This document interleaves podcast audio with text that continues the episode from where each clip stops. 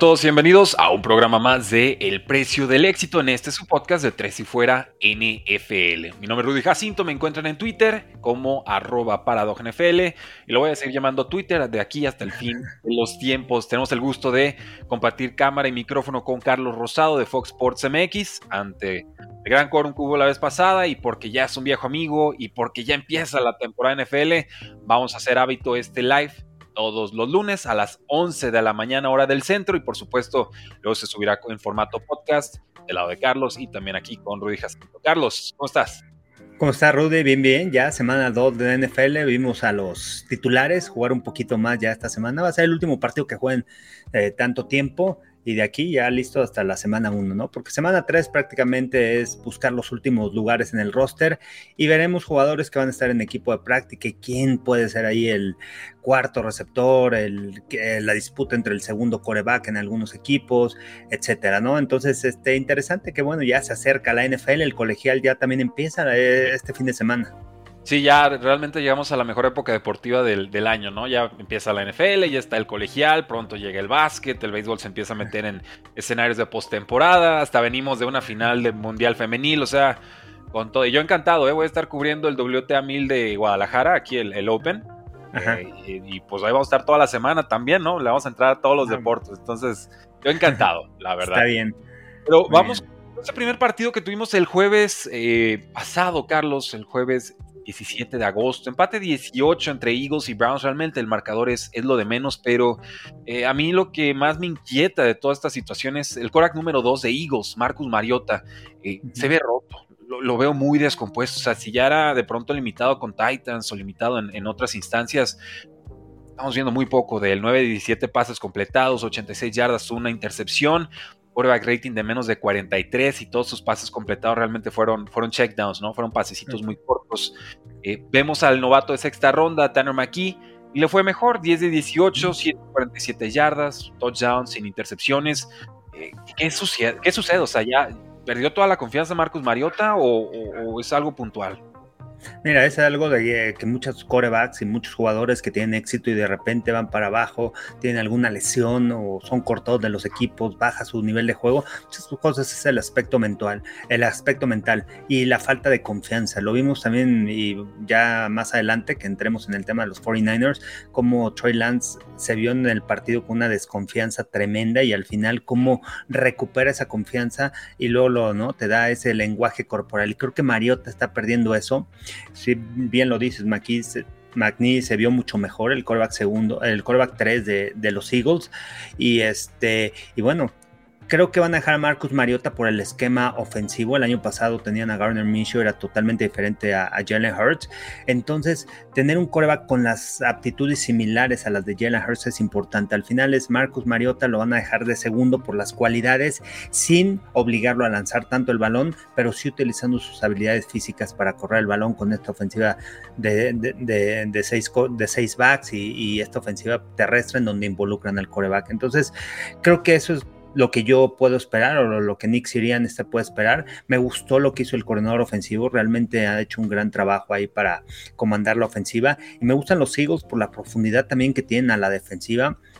Realmente van a ser otro otra vez van a tener un gran año sólido a la defensiva, dominando en las trincheras con su línea defensiva y este, y este año fortalecidos con, con la posición de linebackers, ¿no? Muchísimos jugadores, se retiró Miles Jack, que lo habían firmado, firmó Zach Cunningham, pero ves el roster y el linebacker interiores, Nakobe Dean está teniendo un tremendo training camp de segundo año, entonces realmente creo que, creo que la defensiva va a ser su fortaleza y esto es lo que le puede ayudar, ¿no? Otra vez a Jalen Hurts con esta ofensiva, correr el balón, dejarlos en buena posición de campo y una ofensiva que trata de generar puntos en la primera mitad, que fue fue, fue la estrategia que utilizaron el año pasado. Fue el, equipo que más puntos anotó en la primera mitad, más puntos en el segundo cuarto, obligando a los equipos a venir de atrás. Y con esta defensiva que te puede presionar, que le puede llegar rápido al mariscal de campo, ahí es donde venían las capturas, los intercambios de balón. Está completísimo el equipo. Y realmente en Dean bien, bien puntualizas ahí. La posición de linebacker una, era inquietante, ¿no? Era, era un punto a vigilar en esta defensiva de Eagles. Lo platicaba así con Gus Ambris de Locos por la NFL en la previa. Eh, un fumble forzado. Eso es, bueno, ¿no? Un fumble forzado es, fantástico. Y sobre todo que sea después de. Creo que comete un castigo en cuarto down, corto yardaje y en zona roja. Entonces se repone muy bien. Y esto nos habla de una eh, fortaleza mental. Y lo estuvieron presumiendo muchos los, los coaches. Eso me dio gusto. Eh, Trey Sermon, 54 yardas, un touchdown en 5 acarreos, como corredor 4, corredor 5, tratando de hacerse un lugar el ex, el ex de 49er. Eh, a mí me gusta este talento, pero realmente no sé si le alcance para llegar al roster. El problema de Sermon, no sé qué tanto se prepare, ¿eh? no sé qué tan bien preparado haya llegado, no es un corredor que, que, se le conozca por la ética de trabajo, es un buen corredor con buenas habilidades. uno de sus primeros acarreos o su primer acarreo fue balón suelto, perdió el balón y rápido se desconcentra, hablan con él en la banca, le dan la confianza, regresa, logra la anotación. Pero realmente no se ve ese cambio de cuando sale de Ohio State, llega a San Francisco, incluso en San Francisco ni siquiera está en el roster, a veces lo activaban, a veces no, y de repente bueno, lo cortan, está en Filadelfia y, se le espera mucho, ¿no? No se ve ese paso hacia adelante que digas, este corredor explota, algo como lo que vimos con Jalen Warren.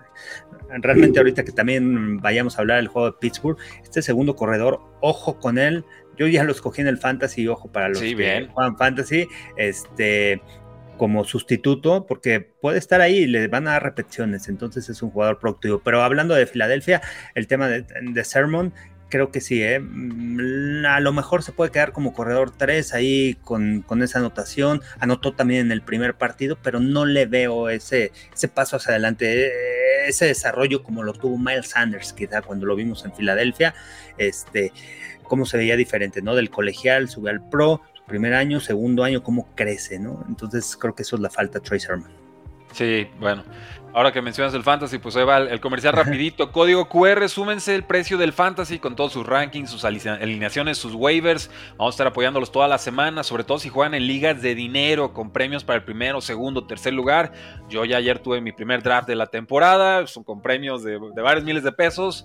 Éntrenle, gánenle, les va a costar menos que un boleto de cine ganarle a sus amigos y cobrar ese premio. Así que ya lo saben, stan.store diagonal precio NFL, stan.store diagonal precio NFL está en los comentarios de este canal de YouTube y también del episodio de podcast. Eh, Carlos, también se vio bien el quarterback de los Browns, Dorian Thompson Robinson.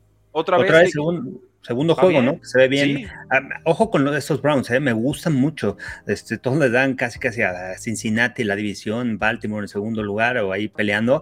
Pero Browns tiene buen equipo, ¿eh? Browns es un equipo sólido en el, eh, este, con jugadores, tiene un cuerpo muy completo de receptores, me gusta el novato Cedric Tillman, este, tienen a Mary Cooper, Laia Moore, o sea, creo que están completos, ¿no? Obviamente todo el esquema recae en el ataque terrestre. Kevin Stefanski es un coach eh, enfocado y eh, en correr el balón de manera eficiente y lanzar después de una jugada de engaño, pero creo que lo puede hacer de Sean Watson con esas armas que tiene de diferente manera, puede atacar de diferente forma y creo que a la defensiva también están sólidos. Es un, es, un, es un equipo que va a estar ahí peleando. ¿eh? esa división norte está muy, cómoda, muy completa. Está, difícil, está difícil. Y yo por eso veo el avance de Kenny Pickett, que ahorita pasamos ese partido. Digo, qué bueno, porque van a necesitar todo el apoyo del mundo, ¿no? O sea, puede dar cinco pasos hacia adelante y podría seguir siendo el quarterback número cuatro de la división, y eso está bravísimo. Eh, pero antes de pasar al siguiente eh, partido, Carlos, quisiera puntualizar, o bueno, pasemos directamente este, a este, siguiente partido de los Chiefs, con una actuación muy destacada del receptor eh, Rasheed Rice, novato, una victoria 38 a 10 de los Arizona, sobre los Arizona Cardinals, Tuvo 8 de 9 targets atrapados, 96 yardas. Eh, una, actuación que debe abrir ojos, ¿no? Y, hacernos preguntar si puede entrar esta rotación de tres receptores titulares. Seguro, ¿eh? Y Justin Ross es el otro, ¿no? Estos dos jugadores, cuidado con ellos. Sé que tienen a Marquez Valdez Scantling, que puede ir vertical, a Justin Watson, que lo conoce bien, y este eh, Patrick Mahomes el año pasado eh, llegó a, Kansas City, hizo un buen trabajo.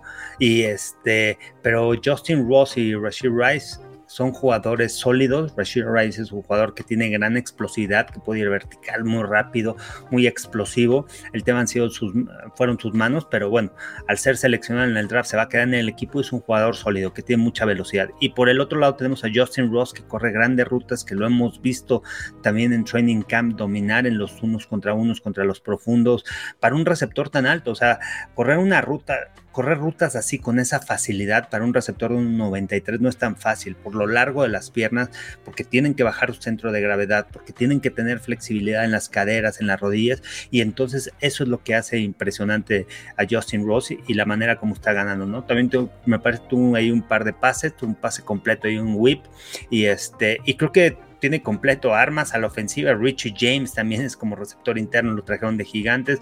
O sea, el cuerpo de receptores está sólido de Kansas City. Este, y, creo que para mí es el equipo favorito, ¿no? O sea, creo que es uno de los equipos que se, se reforzó con jugadores que van a impactar novatos, jugadores que vuelven a impactar, como lo hicieron el año pasado los jugadores novatos que impactaron en la defensiva, a la ofensiva. Y este año con otros buenos, buen reclutamiento, buen draft y que también los veremos en el terreno de juego. Creo que es un equipo que, que para mí es el uno, ¿no? De, la NFL. Si pusiéramos el Power Ranking, para mí es el uno. Sí, yo, veo a muchos buscando alternativas, ¿no? Este, y veo sobre todo, lo decíamos en la semana pasada, Joe Burrow favorito en ciertas casas de apuesta a ganar el MVP, ¿no? Y, está cojeando el muchacho, ni siquiera está sano. Entonces, esas son, para mí son ganas de buscar lo que, lo que no hay. Ahorita es, es Chiefs hasta que se demuestre lo contrario. Estoy completamente a bordo de ese tren. Eh, con Arizona, un tanto preocupante, lo decía Simmons, esta ex primera ronda sin tamaño prototípico, muy versátil. Creo que lo saturaron de posiciones sin que realmente llegar a dominar una. Ahorita ya se decidieron a cambiarlo de linebacker a safety y lo derrotan en varias jugadas en la primera mitad, ¿no? Este pick número 8 del draft 2020 entra en una temporada crítica y no parece entrar en el mejor tenor.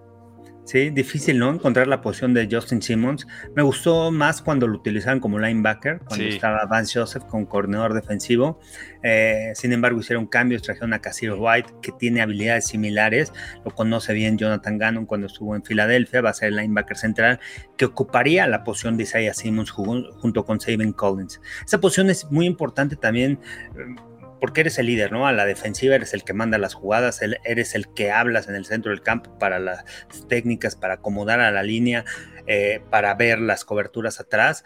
Y, creo que Isaiah Simmons tiene esas características, ¿no? Y además la pareja que ya habías, que estaba haciendo con Saban Collins. El año pasado creo que se vieron bien.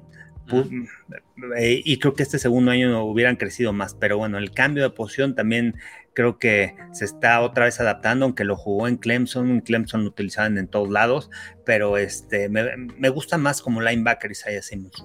Sí, aquí, aquí, aquí, lo que termina pasando es, es, algo que sucede mucho, Carlos, y tú lo sabes muy bien.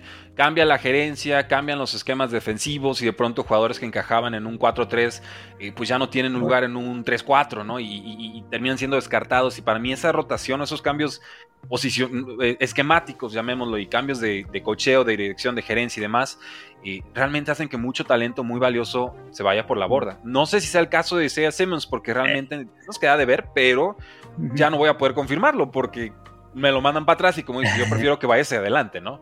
Sí, a, lo, mejor puede ser un big nickel, ¿no? Un, un, nickel, porque hay dos tipos de nickel, de quinto defensivo profundo, que son los que cubren al slot, que muchas veces son corners, que tienen habilidades para cubrir uno contra uno, pero también habilidades para taclear y los colocas adentro, pero tienen características más de corner o, son corners, ¿no?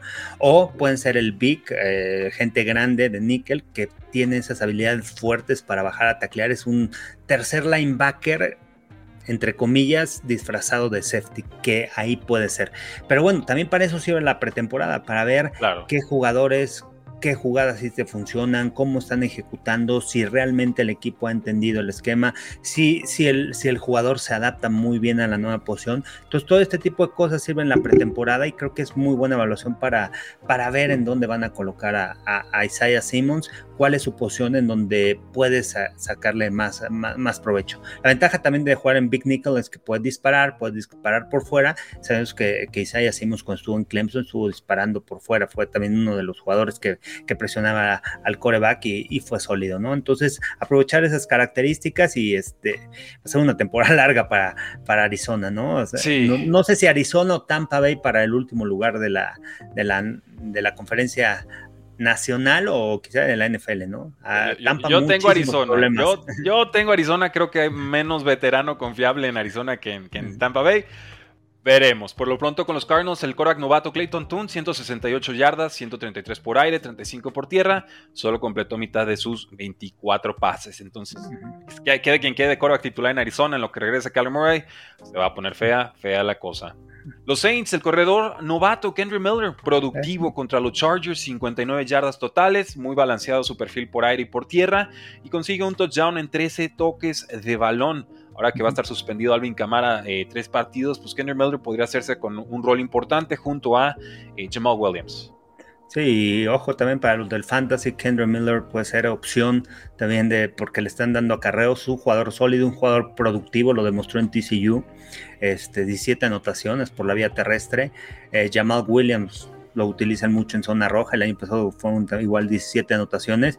Eh, y me gustan los Saints, ¿eh? creo que la verdad el cuerpo de receptores me gusta mucho, el regreso de Michael Thomas también puede creo que se va a mantener sano durante la temporada. Creo que se ve bien, está bien. Se ve feliz, se ve feliz, ¿no? se ve feliz, se ve contento, se ve a gusto en el equipo y, es un jugador que, que, es de los que tiene una gran ética de trabajo, ¿no? Que, quiere la perfección, que trabaja horas extras, que se esfuerza, que mejora sus rutas y con la compañía de Chris Olave y este novato Perry, uff, esta, ofensiva va a ser sólida. Juwan Johnson como en la cerrada, Derek Carr creo que le va a hacer bien en el equipo, la línea ofensiva no se, vio, se ha visto bien, este, y tiene una defensiva sólida también. Creo que los Santos buen equipo, ¿no? Hay que apostarla ahí con una débil división sur de la nacional y, me gustan los Santos, me gustan este, esta campaña en este partido, estuvo bueno el juego, este, me, gustaron ahí los Chargers.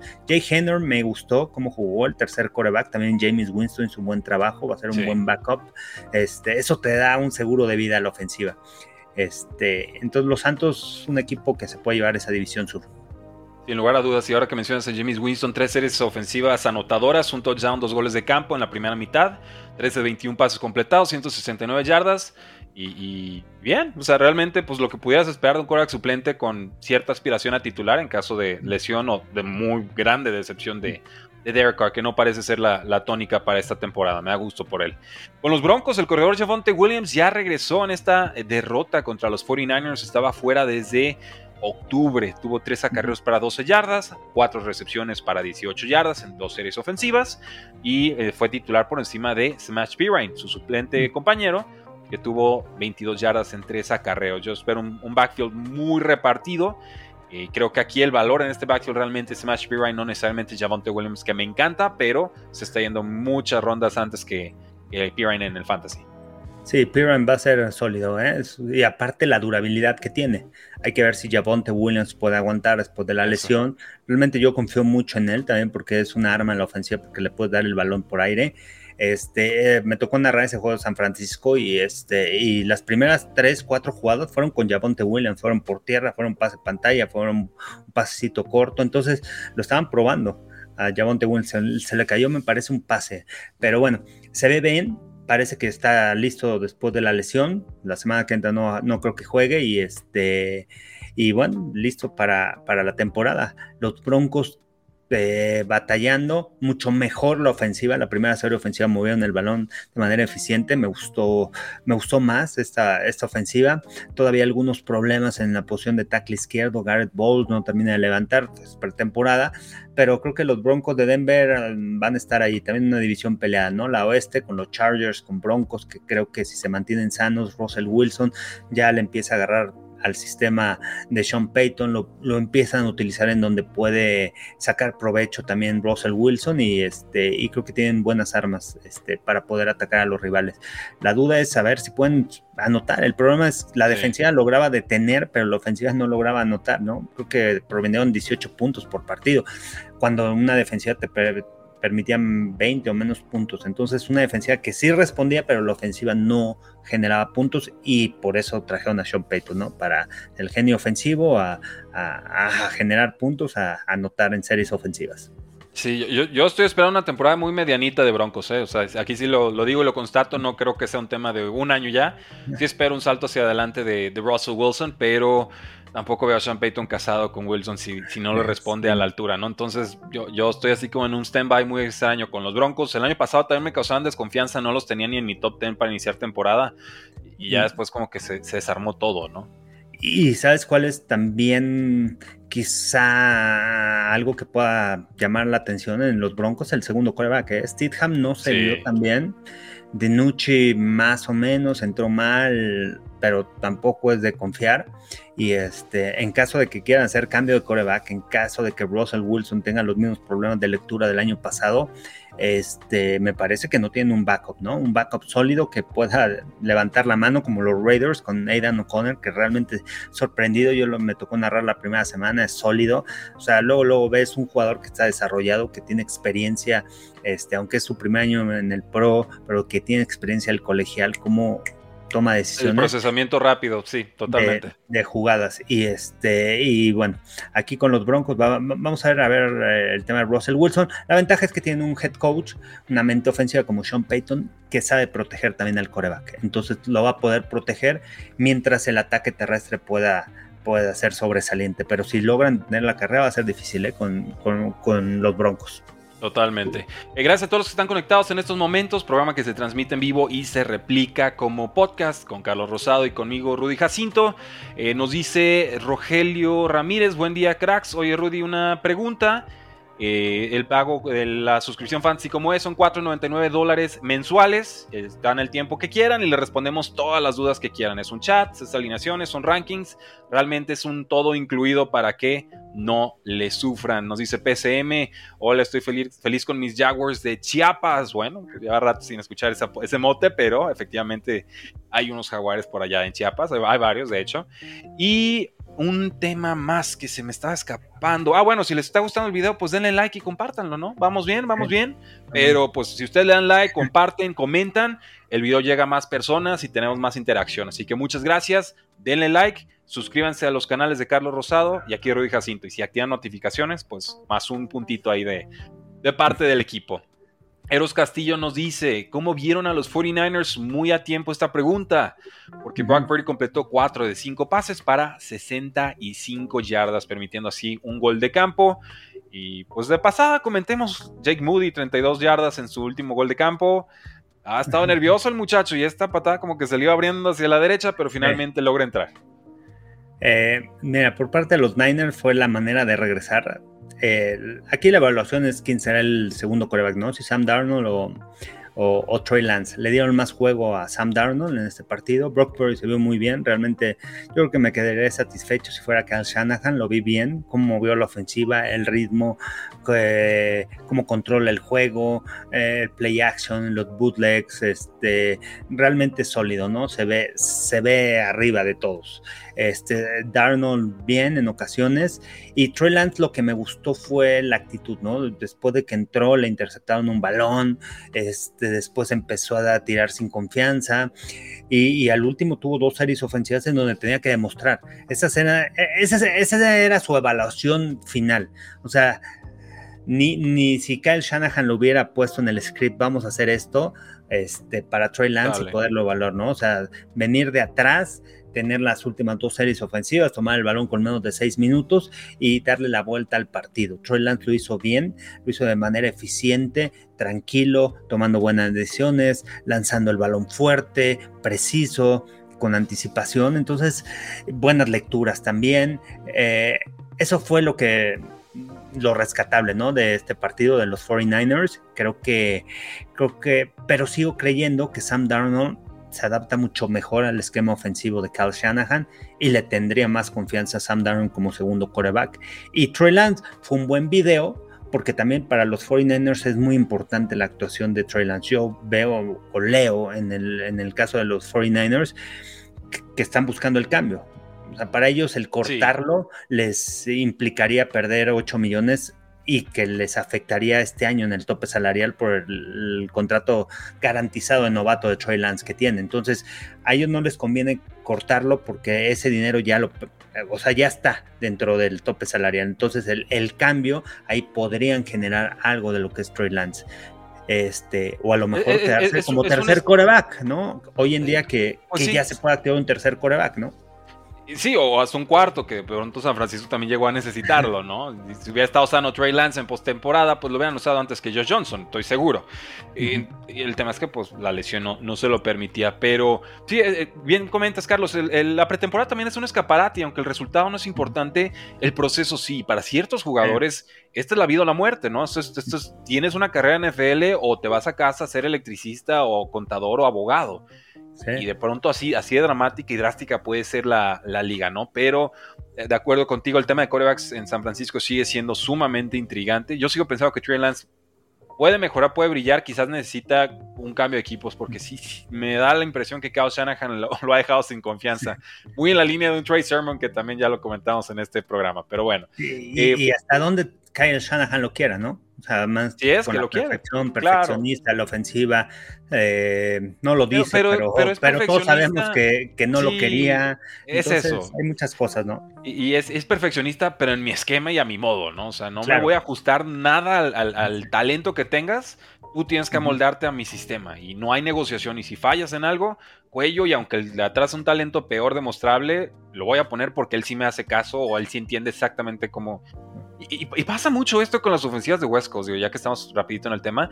Eh, los coaches de pronto se, creen el coreback, ¿no? O, se creen más grandes que... Y, eh, es complicado, hay un tema de ego ahí y se vuelven ellos el sistema, entonces cualquiera que no siga el sistema es, lo sienten como ataque personal. Y, lo digo con Shanahan, pero es general. Es que el tema de, de, los corebacks tienes que ser una extensión, o sea, para que la ofensiva funcione, el coreback tiene que ser una extensión de lo que es el coordinador ofensivo en el campo. O sea, la mente es eh, el del coordinador ofensivo y el coreback tiene que ejecutar, tiene que ir con sus progresiones, pero además tiene que tener esa capacidad para hacer jugadas, ¿no? O sea, es como que, ok, aquí está el esquema, lo hacemos, pero cuando las cosas no salen bien o cuando el llamado no es el correcto, yo como coreback, que es la evaluación de los coaches, es cómo voy a hacer que esta jugada funcione sin que vea que pueda salir, ¿no? O sea, o sea, hay varias cosas, hay varios trucos y es experiencia y es extender jugadas y es tener comunicación con tus receptores y pero, pero es anticiparte a cómo salir de una mala jugada y eso es lo que hacen los buenos corebacks eh, este y, y, más con este esquema, ¿no? O sea, este es muy preciso en donde el receptor es 5, es 5 yardas, no son 6, no son 4, es 5 yardas la trayectoria, es ahí en ese punto, por el timing, por cómo está la cobertura, la alineación, son cosas que tienen que ser perfectas. Y, esa era una de las capacidades que tenía Bill Walsh, ¿no? Por eso no todos los coaches pueden enseñar el West Coast Offense, porque el West Coast Offense va más allá de la que es X y O's, es más allá, es hacer que las cosas sean en la perfección, que se ejecuten de manera perfecta, no casi perfecta en un 80%, a un 100%, y esa era una de las cualidades que tenía Bill Walsh, ¿no?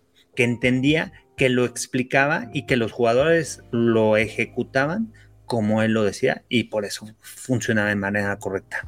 Y, curiosamente, yo, yo aquí agarrando de piñata a Kyle Shanahan y, Walsh justamente es mi head coach favorito de toda la historia, ¿no? Entonces, pero creo que las personalidades también eran muy distintas y la, la capacidad de empatía de, de Walsh para mí era, era realmente eh, fuera de este mundo, en paz descanse. Pero otro día hablamos de, ese tema que veo, que veo que tienes fascinación por el personaje. Me, encantaría platicar sobre él contigo algún día. Y estoy eh, leyendo, estoy ya terminando el libro, ¿no? Que sacó. ¿Cuál, cuál, cuál? El de eh, Score Takes. Ah, the, Score Takes Care of Itself. sí, una cátedra de, administración.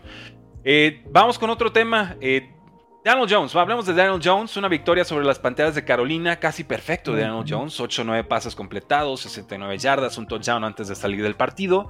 Su receptor favorito no debe de sorprender, Darren Waller, 3 de 4 targets para 40 yardas. Ojo con este caballero, si está sano va a ser el receptor número uno del equipo y eso en posición tight end vale muchísimo en fantasy.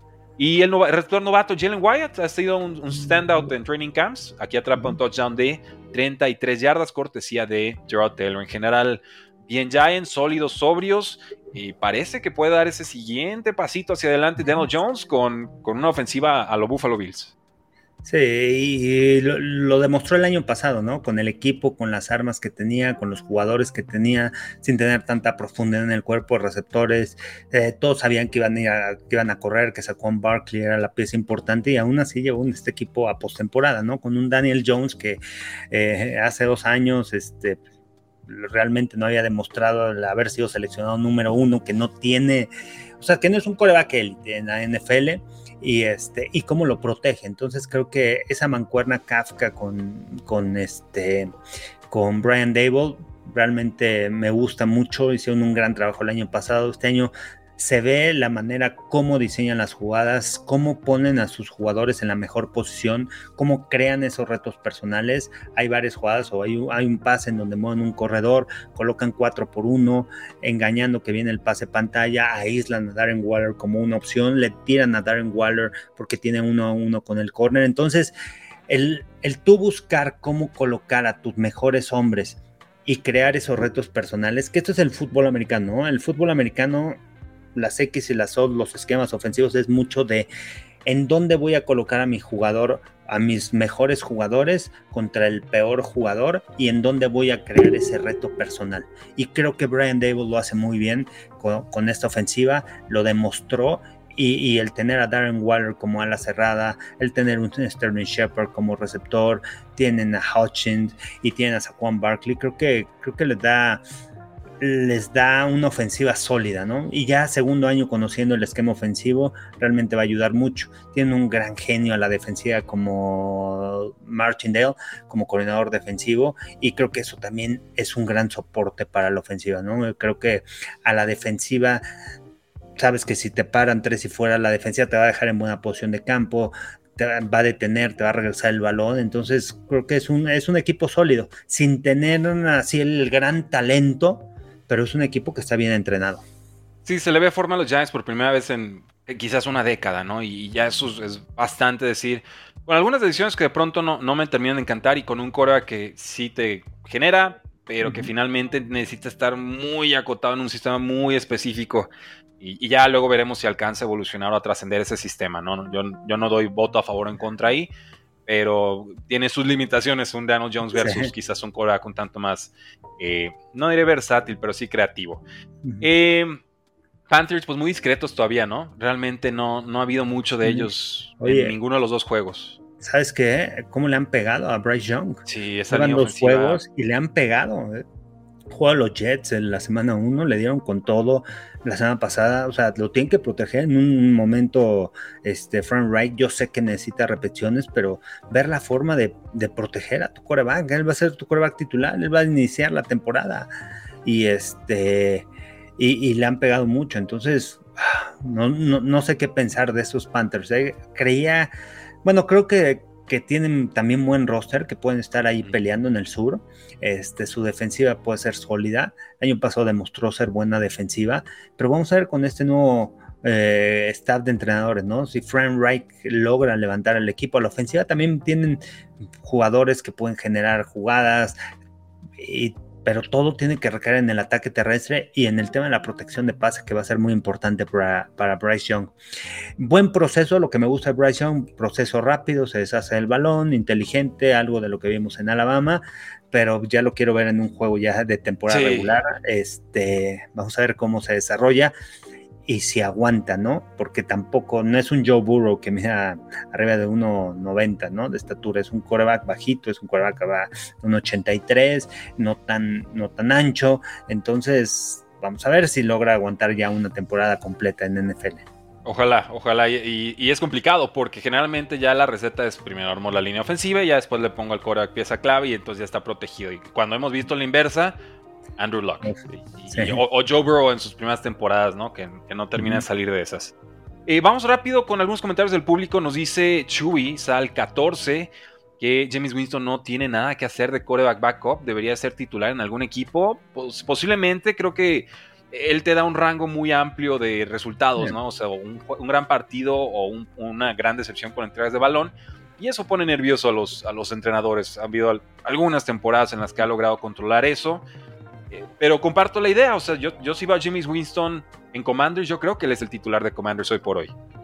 Sí, puede ser. Entonces, pues bueno, es, nada más como. Nada más. Ah, ah, es muy valioso, ¿no? Esa posición de coreback 2, aunque no jueguen en, no sabes cuándo lo vas a utilizar, ¿no? Es un seguro de vida y es importante no solamente tener este, alguien novato, un jugador novato escogido alto en, la, en el draft o un jugador, un jugador con experiencia. Y un jugador con experiencia, ya sea en el colegial, que haya jugado cuatro o hasta cinco años, que haya tenido ah, más de 30 partidos en colegial, eso te da experiencia, o un coreback que este, que ya lleva eh, años en la liga, ¿no? O sea, vemos el, el claro ejemplo también es lo que hace Andy Reid, ¿no? Entiende perfectamente que su seguro de vida. Se le fue Henny y trajo a Blaine Gabbert, otro jugador de experiencia que va a estar detrás de Patrick Mahomes. En cualquier momento pueden entrar. Lo hizo Henny el año pasado en contra de Jaguars en, en postemporada y con una serie ofensiva larga, controlando pases cortitos, pero el entendimiento que te lleva los años de haber estado en la liga. Aunque seas backup, aprender de los corebacks titulares, porque tú también estás ahí trabajando, preparando el plan de juego, ayudándole al coreback a, ver cómo vienen las coberturas, cuáles son los movimientos de la defensiva, cuáles son los ajustes que hacen. Entonces todo eso también te da mucho conocimiento como backup. Entonces esa creo que es una de las posiciones que creo que esta temporada muchos de los entrenadores le están poniendo atención, que es el quién va a ser mi coreback 2 y qué tanta experiencia tiene. Sí, o, yo prefiero un coreback novato que puedas desarrollar o un veterano que de pronto pueda salvarte el partido sin problemas, ¿no? que, puede ser un juego, con que saque un juego, ya, ya ganaste. Sí, puede ser novato en la NFL, pero con repeticiones en, colegial. Como Brock Purdy. Brock Purdy jugó más de 30 partidos en el colegial. Eso le dio la experiencia de cuando entró a la NFL, cuando se desarrolló rápido. Vean al coreback de los Raiders, O'Connell, sólido, pero también otro coreback que tuvo más de 30 partidos.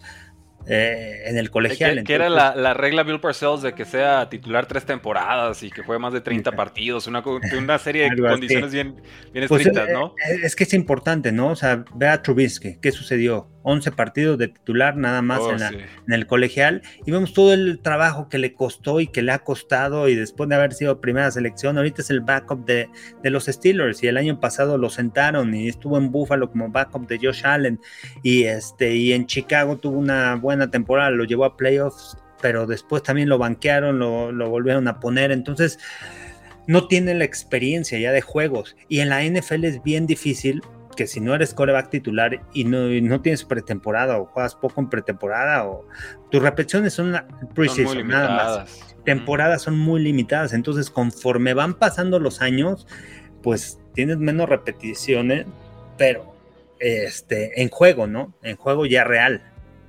Totalmente. Sí, o sea, realmente hay pocos snaps y se tienen que repartir de alguna forma y, y pues tienes que aprovecharlos al máximo.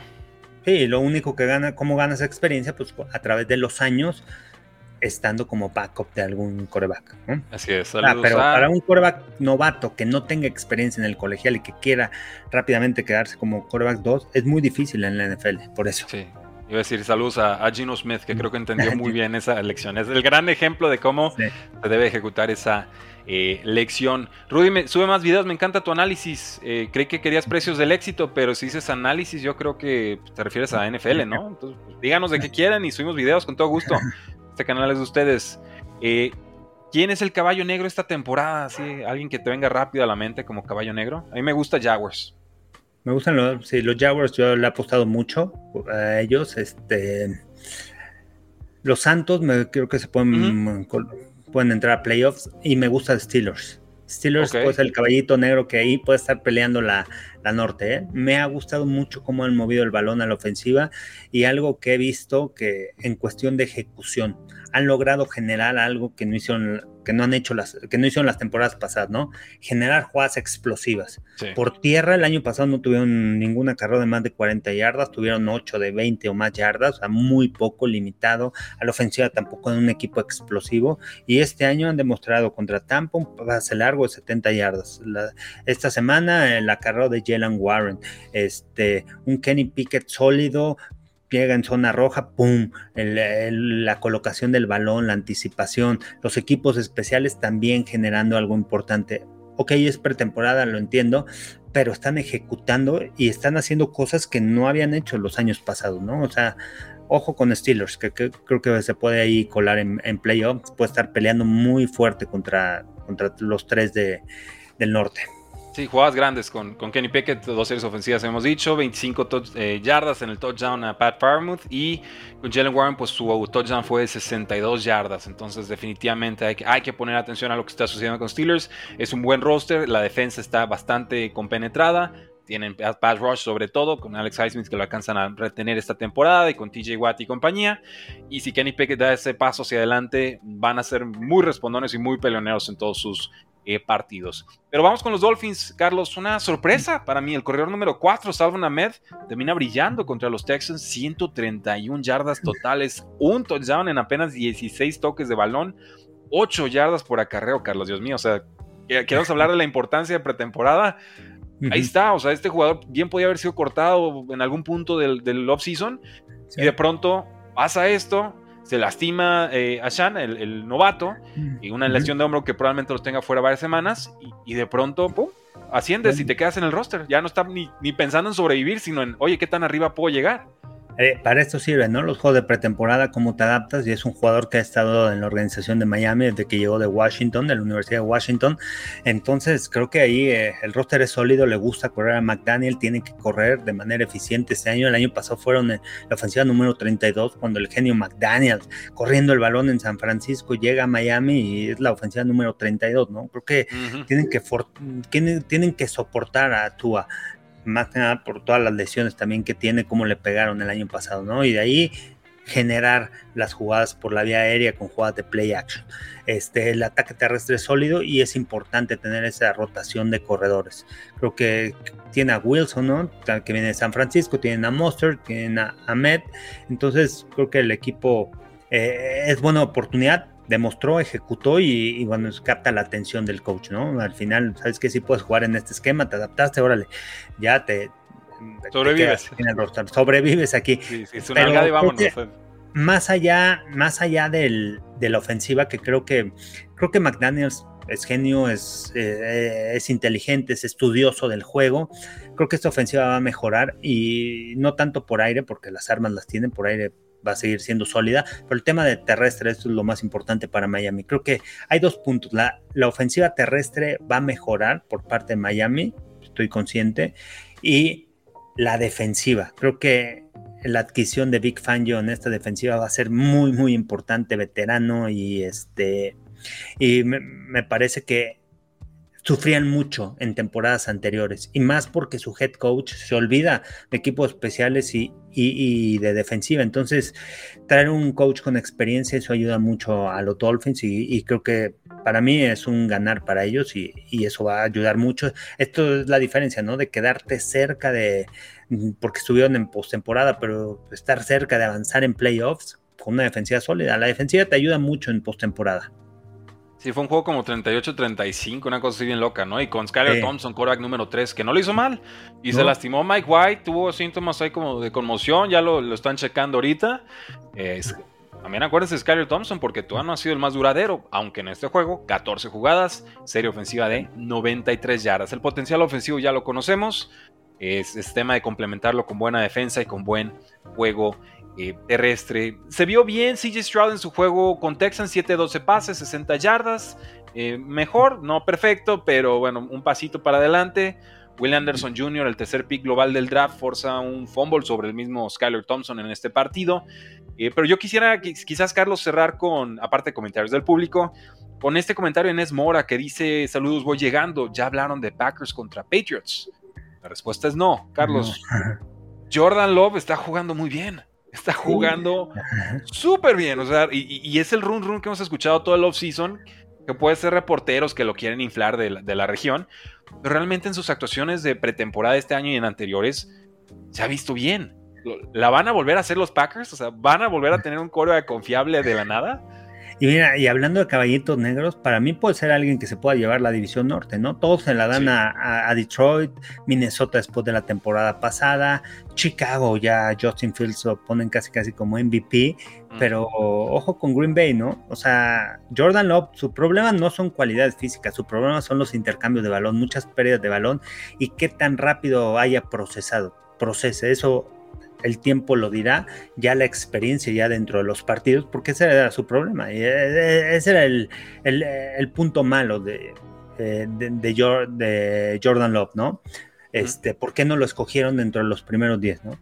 ¿Por qué? Por, el tema de los intercambios de balón, no tanto por las habilidades físicas. Y, y ese va a ser, este, creo que un punto que él tiene que desarrollar y que tiene que demostrar que, que ha entendido, ¿no? El no forzar el balón, el entender las coberturas, el pre-snap y post-snap y, todo ese tipo de cosas para evitar que, pierdas la bola. La defensiva creo que es sólida, ha crecido, creció mucho el año pasado, tienen buenas piezas, me gusta mucho Way Walker como linebacker, este, y, y, la defensiva como creció, los equipos especiales mejoraron mucho también, entonces creo que es un equipo que está bien soportado, no solamente por, por recaer el equipo, por llevar el nombre, por levantar a los Packers y toda la tradición que tienen y que, y que el año pasado estuvo Aaron Rodgers y veremos si Jordan no puede levantar este equipo. Creo que está respaldado por una defensiva y por equipos especiales.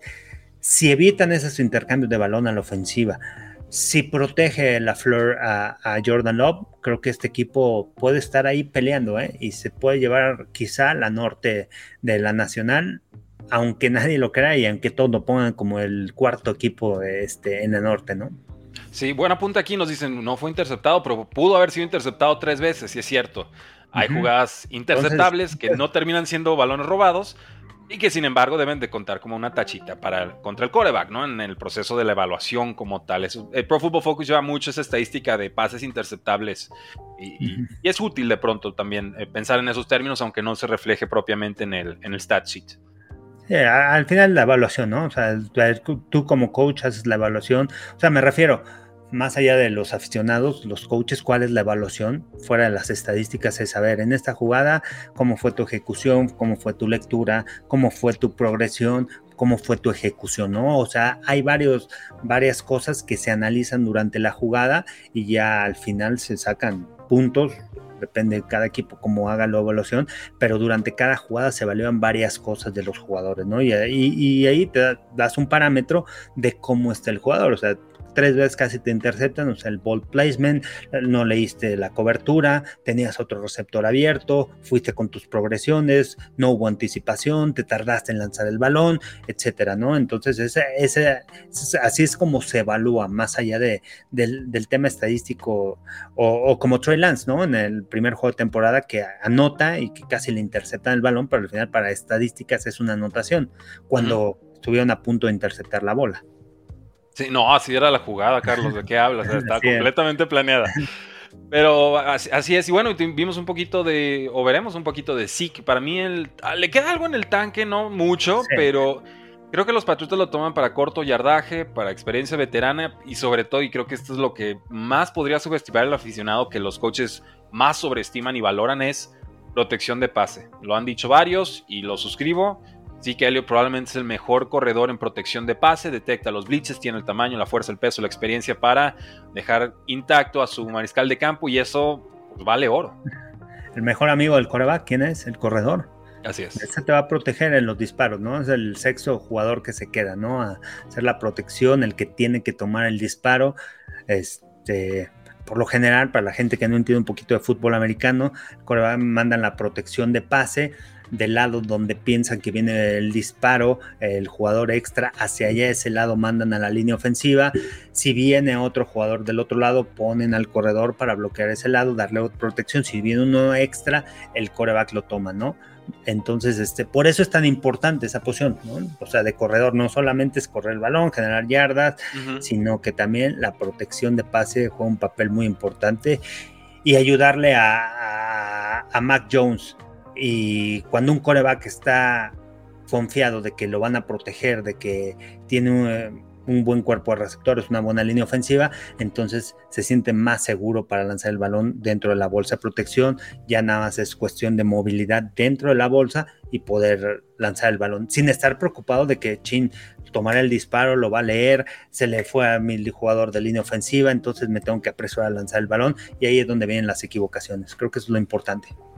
Sí, totalmente, totalmente. Y, de pronto cuando vean un novato que juega bien, que explota en yardas, que genera por ahí por tierra, y de pronto desaparece el esquema, no lo usan, fíjense en la protección de pase. Probablemente le reventaron en alguna jugada, no le detectó bien, le dolió al coreback y lo mandaron a la banca. Pasa muchísimo. O a veces ni siquiera los vemos en el campo porque no confían en ellos en protección de pase. Muy, muy común. Y adelante. Y, creo que el esquema ofensivo también la va a favorecer, ¿no? Así que la rotación con Ramondre Stevenson, este, Bill O'Brien es un muy buen coordinador ofensivo, que también es un gen, es un, una muy buena mente ofensiva, este, y creo que lo van a aprovechar de manera eficiente. O sea, no para ser un corredor que sea de mil yardas, porque hace mucho también que, que, no tiene alguien de mil, no sé si Damian Harris o Ramon Steven llegó a una mil, pero bueno, combinan muy bien a sus corredores y Bill O'Brien va a saber utilizar bien, ¿no?